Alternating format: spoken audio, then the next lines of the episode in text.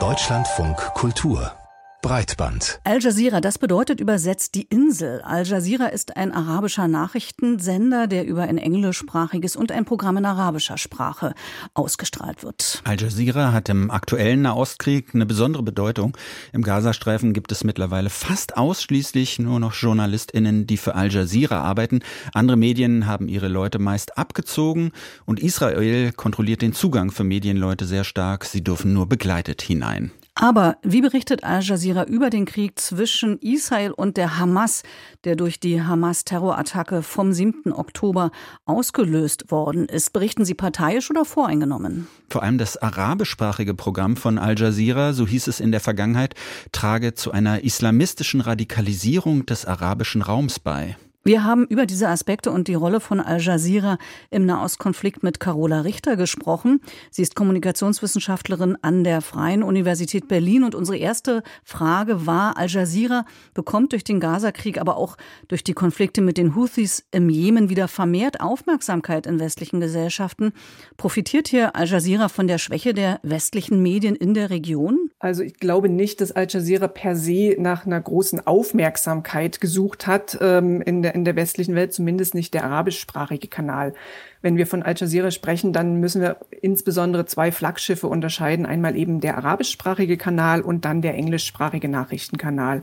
Und der arabischsprachige Kanal ähm, hat sich ja seit 1996 eigentlich zum Ziel gesetzt, insbesondere die arabische Welt miteinander zu verbinden und eben ähm, das, was an politischen, gesellschaftlichen Gegebenheiten da passiert, ähm, einfach auch gegenseitig äh, das, das sichtbar zu machen, das rüberzubringen. Und das haben sie seit ähm, eben fast jetzt drei Jahrzehnten auch intensiv getan. Insofern ist das nichts Überraschendes, dass sie über die Houthis berichten, dass sie im Jemen äh, Zugang haben und dass sie eben in Palästina sind. Was den englischsprachigen Kanal angeht, das ist ja sicherlich etwas, was wir im Westen ähm, deutlich stärker wahrnehmen, sicherlich aufgrund der Sprachbarriere zum Arabischen auch.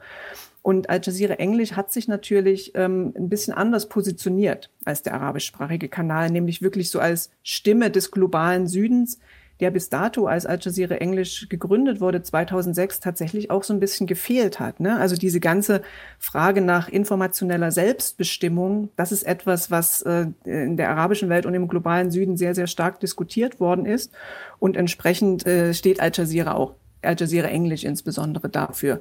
Und ähm, man muss aber eben sagen, es geht eigentlich vor allen Dingen darum, dass westliche Medien, auch deutsche Medien, die Region häufig halt vernachlässigen ne? und eben äh, zu wenig ähm, äh, Alltagsberichterstattung und generell Berichterstattung aus der Region machen. Wenn wir vom globalen Süden hören, geht es meist um Kriege, Katastrophen und Krankheiten und sonst wissen wir einfach viel zu wenig darüber und es sind eigentlich auch kaum äh, Korrespondenten und Korrespondentinnen dort stationiert. Insofern ist das eher, wa warum wir das jetzt plötzlich so wahrnehmen, ist eher, liegt eher daran, dass es eine Vernachlässigung durch westliche Medien gegeben hat.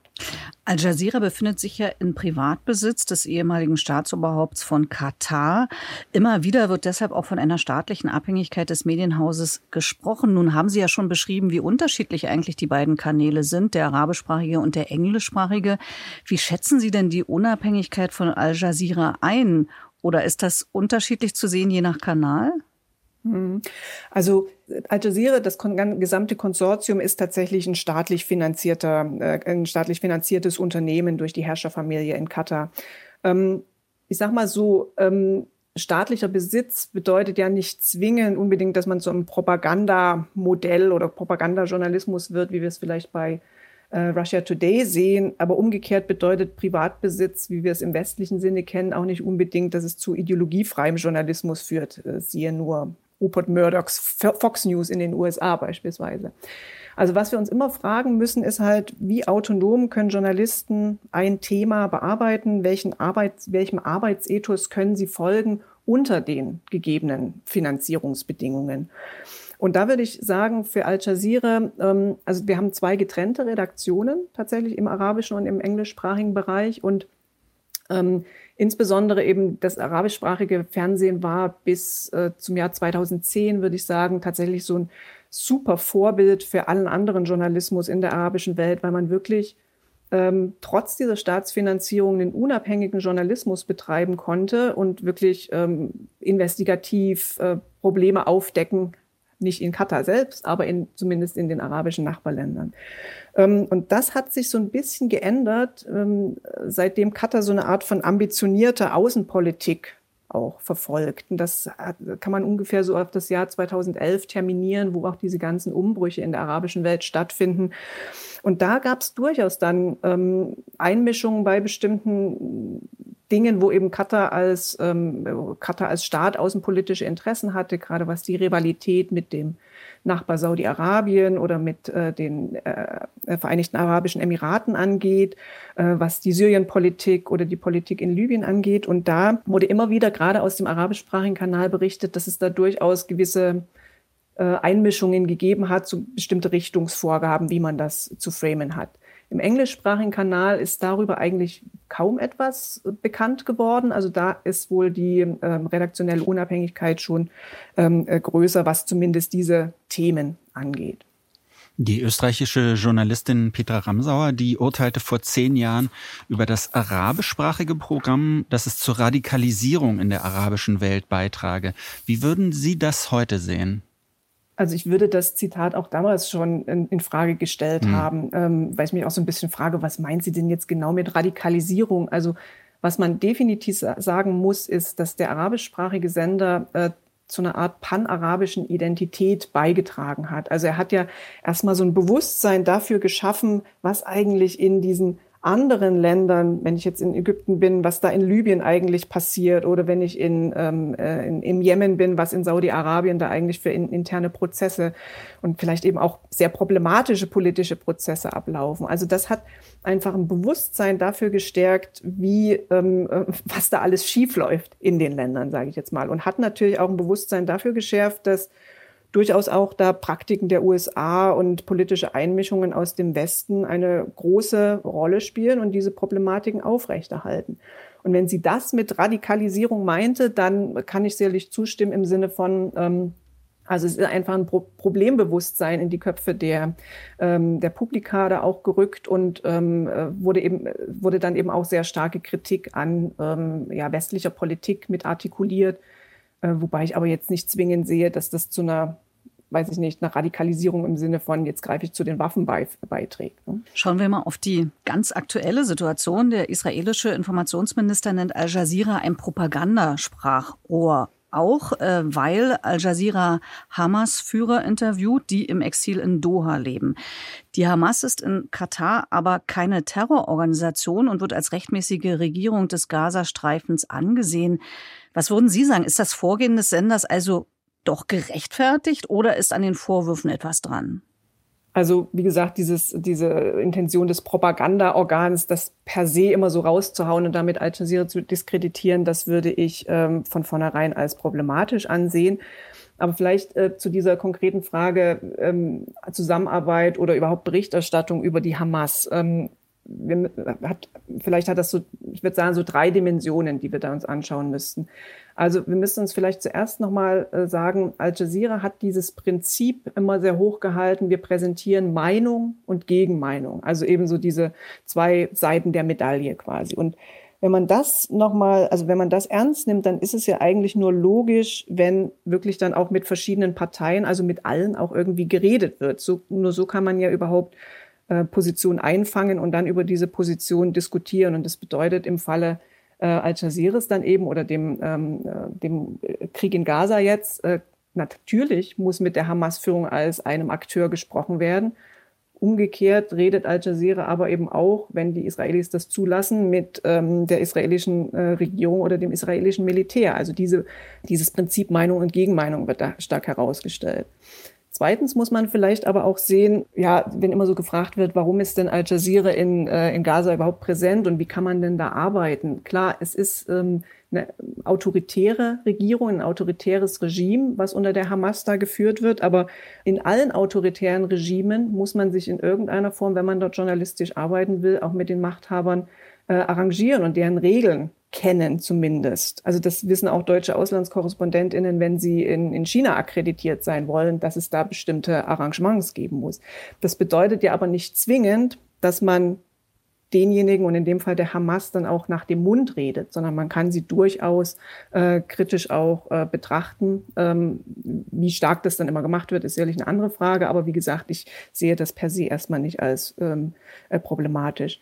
Und vielleicht noch der dritte Aspekt, ähm, was wirklich problematisch wäre, ähm, im Sinne auch einer medienethischen Debatte, wenn Journalisten von einem Sender, wem auch immer, ähm, tatsächlich Terrorakte begleiten würden. Also wenn sie ähm, beispielsweise eben das Hamas-Massaker live mitgefilmt hätten oder dergleichen. Das ist ein totales No-Go als Journalist. Also dem terroristischen Handeln dann tatsächlich eine journalistische Plattform geben, das würde nicht gehen. Und das hat meines Wissens nach Al Jazeera auch nicht gemacht. Aber im Moment sind da die sozialen Medien sowieso diejenigen, äh, über die das dann halt auch wiederum äh, verfügbar ist. Im Gazastreifen, da sind momentan fast nur noch Al Jazeera-JournalistInnen tätig und viele von ihnen sind bei der journalistischen Arbeit auch getötet worden. Reporter ohne Grenzen konnte 13 Fälle verifizieren. Besonders großer Protest war zumindest in westlichen Medien nicht zu erkennen. Werden Al Jazeeras JournalistInnen so als zweite Klasse gesehen? Hm. Ich glaube, das müssten Sie vielleicht wirklich die äh, Kolleginnen und Kollegen fragen, die da ähm, auch vor Ort arbeiten als Auslandskorrespondenten und Korrespondentinnen, ob da Al Jazeera-Journalisten wirklich mit zur Crowd gezählt werden sozusagen ähm, oder ob sie, ob da wirklich dieses ich sage jetzt mal so ein bisschen dieses Framing verinnerlicht wird, was äh, gerne eben auch äh, von westlichen Politikern äh, herausgekehrt wird im Sinne von Al Jazeera ist ein Propagandasprachrohr und Al Jazeera betreibt keinen unabhängigen Journalismus. Das, äh, das sehe ich als Problematik, wenn sowas halt dann auch im, im journalistischen Bereich verinnerlicht wird. Vielleicht noch eine andere Überlegung dazu oder eine andere Form der Erklärung was mir generell ähm, gerade in Deutschland auch aufgefallen ist, wenn es so um Auslandsberichterstattung geht, da weht immer so ein bisschen der Geist, ähm, dass nur die distanzierte Außensicht, beispielsweise eben dann eines Deutschen, ähm, gut genug ist, um als unabhängiger Journalismus zu gelten. Und das eben, also gerade hier im Gaza-Konflikt merkt man eben auch, es werden eigentlich so gut wie keine indigenen Reporter sichtbar. Ne? Also wir sehen im deutschen Fernsehen oder hören im deutschen Radio eigentlich so gut wie kaum palästinensische Stimmen, die ähm, als journalistische Stimmen gelten. Also es können Quellen manchmal sein, Zuträger, äh, Fixer und, und Stringer. Aber so dieses Indigen wird häufig als so ein bisschen, ja, biased, nicht, nicht, äh, nicht unabhängig genug gesehen. Und das kann natürlich sein, dass das auch mit dazu geführt hat, dass man mh, hm, dann eben ähm, das Töten von äh, Journalisten, äh, von palästinensischen Journalisten in einer Kriegssituation als so eine Art legitime Kollateralschäden wahrnimmt. Aber liegt das nicht auch daran, dass es ja dort nicht nur ja diesen Krieg gibt, den wir da beobachten können, sondern auch diesen Infowar, der ja schon seit langem beschrieben wird, also dass da wirklich die beiden Meinungen ähm, ja auch auch praktisch dass das die Verlängerung des Krieges ist oder eine Ersatzhandlung und man dann eben nicht von außen Gefahr laufen möchte, dort vielleicht auf der falschen Seite zu sein? Ja, das kann ich mir gut vorstellen, dass da eben auch eine gewisse Ängstlichkeit im, ähm, im Hinblick auf, wen, wen lasse ich jetzt eigentlich zu sprechen kommen, besteht. Aber ich sag mal so, in Kriegs, in Kriegssituationen ähm, ist es ja eigentlich wichtig, auch zu erfahren, was so ein Krieg bedeutet für die Menschen. Also wenn wir uns die, die Sichtweise des humanitären Journalismus zu eigen machen, ähm, dann würde ich sagen, wie meine Kollegin Lilia Schuliaraki gesagt hat, ähm, es geht eigentlich darum, das ferne Leid erfahrbar zu machen. Also genau diese, das, was dort passiert, tatsächlich auch irgendwie erfahrbar und ähm, miterlebbar zu machen, damit man überhaupt versteht, was Krieg bedeutet und entsprechend dann auch ähm, vielleicht Handlungen nach sich zieht. Und das, und das ist mit so einer ganz distanzierten Außensicht, äh, wo man halt immer nur so irgendwie analytisch rangeht an die Sachen und, und von der, von der, sag ich jetzt mal, großen, großpolitischen Wetterlage die Sachen analysiert, ist das natürlich schwierig, dann das erfahrbar zu machen. Und ähm, Al Jazeera hat hier meiner Ansicht nach eine ziemlich also macht hier eine, eine, macht natürlich aus dem Gazastreifen heraus im Moment keinen objektiven Journalismus. Ne? Also es berichtet ja ganz unmittelbar von dem, was da passiert. Und das ist nun mal etwas, wenn, wenn, äh, äh, wenn ein Haus vor dir zusammenbricht oder du vielleicht als Journalist und deine Familie auch betroffen bist, dann bist du da nicht objektiv und guckst dann nochmal auf die anderen. Also das ist schon ziemlich unerträglich teilweise, was da an, ähm, an, an fernem Leid äh, vermittelt wird. Aber man muss vielleicht dann auch sagen, es ist ja nicht der einzige Teil des Programms. das Al Jazeera ausstrahlt, sondern dann gibt es ja eben auch die Einordnungen durch Analysten. Es gibt die Übertragung von Pressekonferenzen, auch der israelischen Regierung und so. Und in diesem Zusammenhang kann man dann, glaube ich, schon auch wieder sehen, dass da unterschiedliche äh, Positionen, unterschiedliche Meinungen mitgeteilt werden. Aber es ist eben auch die nicht distanzierte äh, Perspektive dabei und die halte ich schon für wichtig, dass man das mit einbezieht. Wobei ich zu den deutschen Journalisten gerne noch ergänzen würde, die erwähnen schon immer wieder mal, dass sie natürlich auch Stringer haben im Gazastreifen, also Leute vor Ort, die ihnen Informationen zutragen oder ihnen behilflich sind. Aber in der Tat ist es so, dass die natürlich im Programm dann faktisch nicht zu sehen sind oder auch nicht, nicht vorkommen. Das ist auch meine Wahrnehmung.